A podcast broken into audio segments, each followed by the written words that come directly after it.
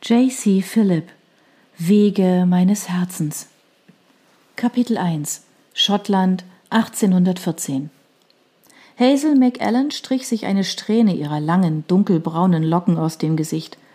Sie fröstelte, wickelte sich ihr Wolltuch noch etwas fester um die Schultern und steckte die Enden wieder in den breiten Ledergürtel über ihrem grünen Wollrock. Es war ein kalter Tag viel zu kalt für Anfang Mai an der schottischen Westküste. Am Meer war es an diesem Tag besonders ungemütlich. Der böige Westwind trieb die Wellen weit in die Bucht und ließ den Kies am Strand mit einem ständig murmelnden Geräusch hin und her rollen. Ab und zu flogen kleine Flocken weißen Schaums durch die Luft, die von der Gischt leicht nach Salz schmeckten. Hazel blickte hinaus auf die wogende See mit den weißen Wellenkämmen, doch es war noch immer nichts von Colin und Alistair zu sehen. Seit dem frühen Morgen waren sie mit dem Boot draußen. Der Wind war über den Tag immer stärker geworden, und die Möwen, die in kleinen Schwärmen über das Meer flogen, kamen nur mühsam gegen ihn an. Hazel seufzte. Dann nahm sie das große Bündel Treibholz, das sie gesammelt hatte, auf ihre Schultern, als wöge es nichts.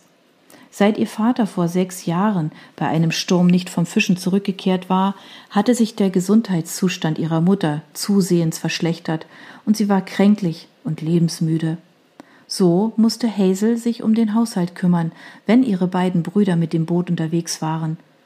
Und das waren sie, außer an den Sonn- und Feiertagen, fast jeden Tag. Körperlich schwere Arbeiten waren ihr daher nicht fremd. Sie ging ein Stück den Strand entlang und folgte dem schmalen Pfad, der hinauf zum Cottage führte. Das kleine aus grauen Steinen gebaute Haus lag am Fuße eines kleinen Hügels, hinter dem sich majestätisch die Berge der schottischen Highlands erhoben. Eine Steinmauer und ein paar Bäume schützten es vor Wind und Wetter, und die beiden einzigen Fenster an der Vorderseite sahen manchmal aus wie zwei große Augen. Hast du sie gesehen? Rief Fiona McAllen von der blauen Tür aus, als sie ihre Tochter kommen sah. Nein, Mutter, geh wieder ins Haus, es ist zu kalt für dich. Hazel legte das Holzbündel neben die Tür und ging mit ihr hinein. Mrs. McAllen war erst 48 Jahre alt. Ihr früher dunkles Haar war inzwischen fast grau und sie versteckte es unter einem Häubchen. In dem dämmerigen Haus, das durch eine Wand in zwei Räume geteilt wurde, war es wohlig warm. In der Feuerstelle des etwas größeren rechten Raumes brannte ein Torffeuer. Es war gleichzeitig Küche und Wohnzimmer, und Colin und Alistair hatten dort ihre Betten. Der Qualm zog nur langsam durch den Kamin in dem mit grauem Schiefer gedeckten Dach ab. Ein Teil davon zog in den Raum und schwärzte die Decke. Das Feuer war schon weit heruntergebracht, aber es reichte Hazel, um sich die Finger zu wärmen. Sie schöpfte für sich und ihre Mutter einen Becher heißen Tee aus dem schwarzen Kessel, der an dem schwenkbaren Eisenhaken über dem Feuer hing.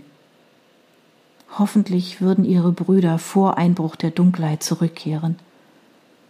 Taten sie das nicht, müsste oben auf dem Hügel die große Laterne angezündet werden, die ihnen den Weg nach Hause wies.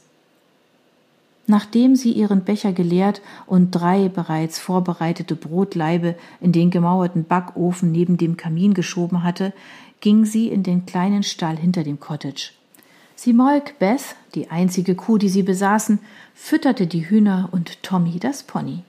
Dann ging sie auf die Weide und sah nach den fünf Schafen und ihren Lämmern. Wieder im Haus half sie ihrer Mutter bei der Zubereitung des Abendessens. Sie waren fast fertig, als sie draußen endlich Stimmen hörte. Kurz darauf erschien Alistair in der Tür. Er hängte seine nasse Jacke vor das Feuer und nahm sich eine Schale Eintopf aus dem Kessel. Er sagte kein Wort, wie so oft. Hazel blickte ihn an und schüttelte den Kopf. Sie würde ihn nie verstehen. Seine braunen Augen, die sie aus einem braun gebrannten, markanten Gesicht anblickten, waren wie die See an einem dunklen Tag im Winter, kalt und unergründlich. Seine ewige Unzufriedenheit konnte der ganzen Familie die Stimmung verderben. Wie anders war da Colin, dachte sie, und stellte eine weitere Schale für ihn auf den Tisch. Er war fast immer gut gelaunt und versuchte, das Beste aus seinem Leben zu machen. Im selben Moment flog auch schon die Tür auf und ihr zweiter Bruder kam herein. Hazel liebte ihn über alles.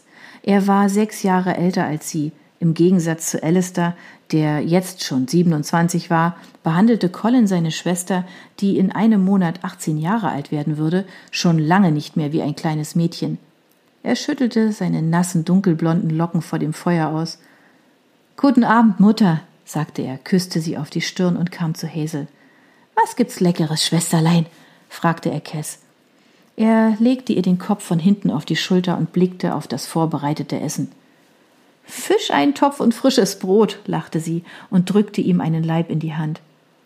Was für scheußliches Wetter! Collins blaugraue Augen blitzten übermütig. Aber wir haben gut gefangen heute. Erst haben wir drei Lobster in den Körben gehabt und dann sind wir in einen Schwarm Makrelen geraten. Ich wette, die Lachse kommen auch bald. Er lachte und die beiden Grübchen neben seinen Mundwinkeln wurden tiefer. Heißt das, wir fahren morgen mit dem Ponywagen zur Kirche? Hazel warf einen erwartungsvollen Blick zu Alistair, als sie sich setzte.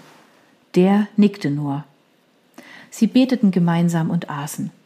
Hazel war froh, dass ihre Brüder heil zurück waren, dankte Gott im Stillen dafür und auch, dass sie morgen nicht würde laufen müssen. Sie hasste es, wenn sie in aller Frühe zu Fuß hinüber ins Dorf gehen musste. Die verdammten Mitches fraßen einen fast auf, wenn kein Wind ging, und nur Collins Pfeifenqualm und der würzige Duft der Bockmörte konnte, wenn man deren Blätter zerrieb, die Plagegeister vom Stechen abhalten. Außerdem würde sie so nach der Kirche schneller wieder zu Hause sein und hätte mehr Zeit für sich am Nachmittag. Nach dem Mittagessen würde sie hinüber nach Broom Park gehen. Diese Aussicht war sehr erfreulich, und Hazel summte beim Abräumen des Tisches eine Melodie. Sie träumte mit offenen Augen, als sie sich spät nach dem Essen neben ihre Mutter in das Bett im Nebenzimmer legte, während ihre Brüder noch die Netze und die Lobsterkörbe in Ordnung brachten. Am Morgen fuhren sie alle mit dem Ponywagen ins Dorf. Alistair verkaufte den Fisch, bevor sie den Gottesdienst besuchten. Hazel lauschte der Messe in der kleinen, schmucklosen Kirche andächtig. Sie liebte die Art, wie der Reverend sprach.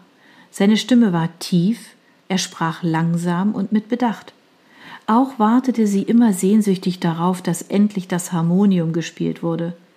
Sie mochte Musik, besonders die in der Kirche, wenn sich das Harmonium und der Gesang der Gemeinde vereinten. Diese Musik war so anders als das, was Colin auf seinem Dudelsack spielte, fast wie aus einer anderen Welt. Noch als sie die Kirche verließen, hatte Hazel all die wunderbaren Klänge im Ohr, doch sie wurde je von der rauen Stimme eines Mannes unterbrochen, der sie vor dem Gotteshaus ansprach. Guten Morgen, Hazel. Sie drehte sich um und sah in ein schmales, unrasiertes Gesicht, das von strähnigen, braunen Haaren umrahmt wurde. Die beiden kalten, grauen Augen musterten sie ungeniert. Guten Morgen, Rory, entgegnete Hazel schnippisch und wandte sich zum Gehen. Wie geht es dir? fragte er und folgte ihr. Gut, danke. Hm, du warst lange nicht im Laden. Willst du nicht mitkommen? Hazel schüttelte sich innerlich bei dem Gedanken. Sie konnte diesen Campbell einfach nicht ausstehen. Nein, danke, ich habe wirklich keine Zeit. Mutter will nach Hause und ich muss den Wagen fahren. Zu schade. Wie wäre es mit nächster Woche? Er vertrat ihr den Weg. Ich weiß nicht, erwiderte sie zögernd. Sie konnte ihm nicht sagen, dass er sich zum Teufel scheren sollte. Er hatte nun mal den kleinen Laden im Dorf, und sie waren immer wieder darauf angewiesen, von ihm Kredit zu bekommen. Komm schon, Hazel, so ein hübsches Mädchen wie du braucht bestimmt etwas Neues, scherzte er aufdringlich. Ich habe schöne neue Haarbänder. Das wäre doch was für dich. Rorys Hand griff nach ihrem Haar und er ließ sich eine Strähne ihrer Locken durch die Finger gleiten. Hazel spürte ein Würgen im Hals. Es widerte sie an, dass er sie angefasst hatte. Er verursachte bei ihr ein ähnliches Gefühl von Ekel, wie es im Herbst die dicken Spinnen taten, wenn sie ins Haus kamen. Ich denke darüber nach, sagte sie hastig und lief aus dem Kirchhof. Ihre Mutter saß schon auf dem Wagen und Hazel brachte Tommy mit einem Schnalzen zum Laufen. Sie sah nur noch, wie Rory mit Alistair sprach und die beiden sich in Richtung des Alehauses aufmachten, um sich das ein oder andere Bier zu gönnen. Hazel aß nicht viel an diesem Mittag und verließ danach das Cottage. Der Sonntagnachmittag gehörte ihr. Ihr ganz allein.